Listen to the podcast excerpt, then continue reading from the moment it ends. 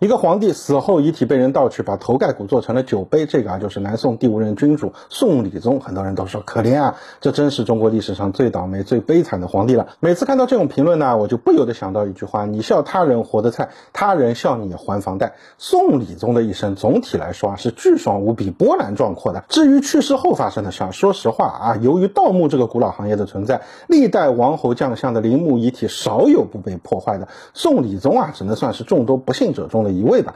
但之所以说啊，宋理宗活着的时候巨爽无比，就是因为他的一生堪比普通人中一千次彩票那么幸运。虽然他也是赵氏家族的一份子，但距离北宋立国啊已经有两百多年了。参照明末老朱家繁衍了两百多年，宗室人口已经高达了几十万，而老赵家呢，应该也差不到哪里去。所以作为一个旁系到不能再旁系的血脉，宋理宗的父亲仅仅是当地县衙里面一个不知道八品还是九品的小吏，并且在理宗七岁的时候就不幸去世了。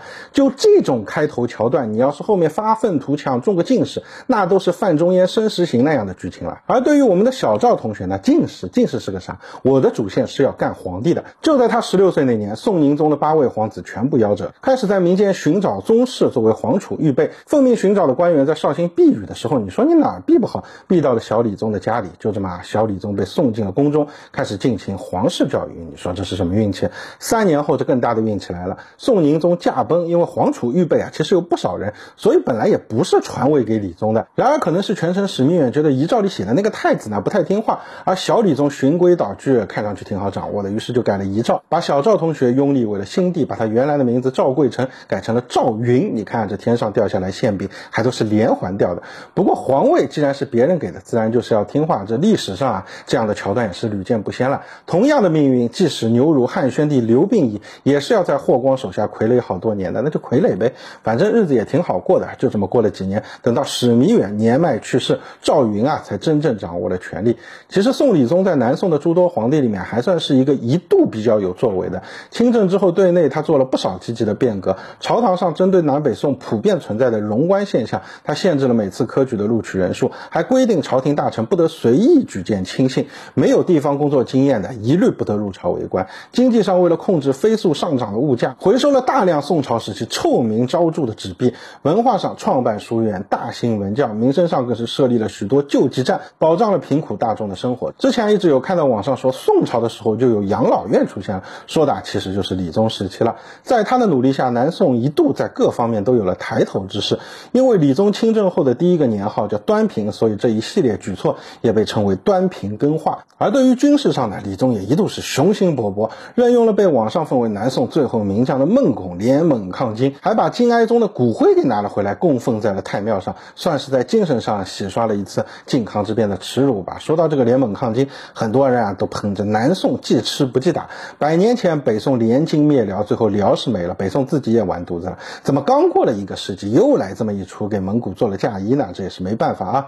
北宋的海上之盟和南宋的联盟抗金，从性质上来说是完全不一样的。前一个呢，纯属脑子被驴踢了。辽国北宋已经相安无事了近百年，莫名其妙去群殴人家，并且态度无比积极。而南宋联盟抗金呢，理宗啊还真不能背这个锅。所谓的联盟也从来没有任何的书面协议，只不过啊是蒙古一边揍着南宋，一边逼迫南宋借道给他们出兵金国。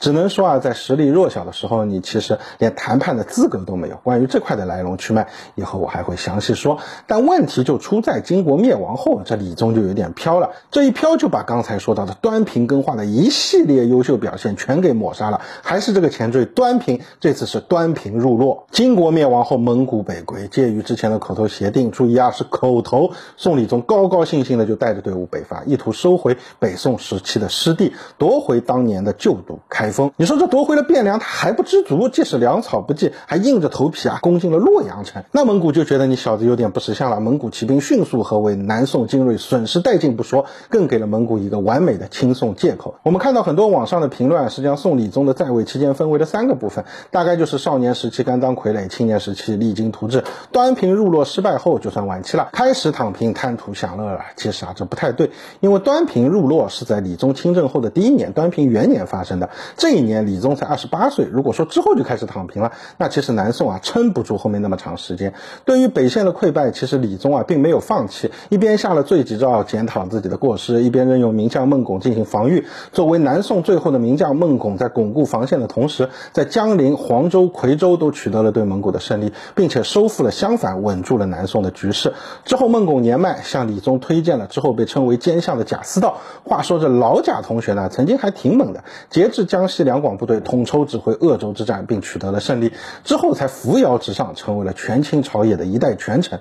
很多人问我，这贾似道到底是个什么样的人？他的历史风评虽然和秦桧是一个档次的，但其实开头说的李宗时期的各项善举的背后都有贾似道的影子。我只能说啊，这是一个坏人，不过啊，是一个有能力的坏人。等贾似道被封为魏国公，并担任少师，权倾天下的时候，时间已经是一二五九年了。那一年，宋理宗已经五十多岁了，年近花甲，早已不是二十五年前端平入洛时那个意气风发的少年天子了。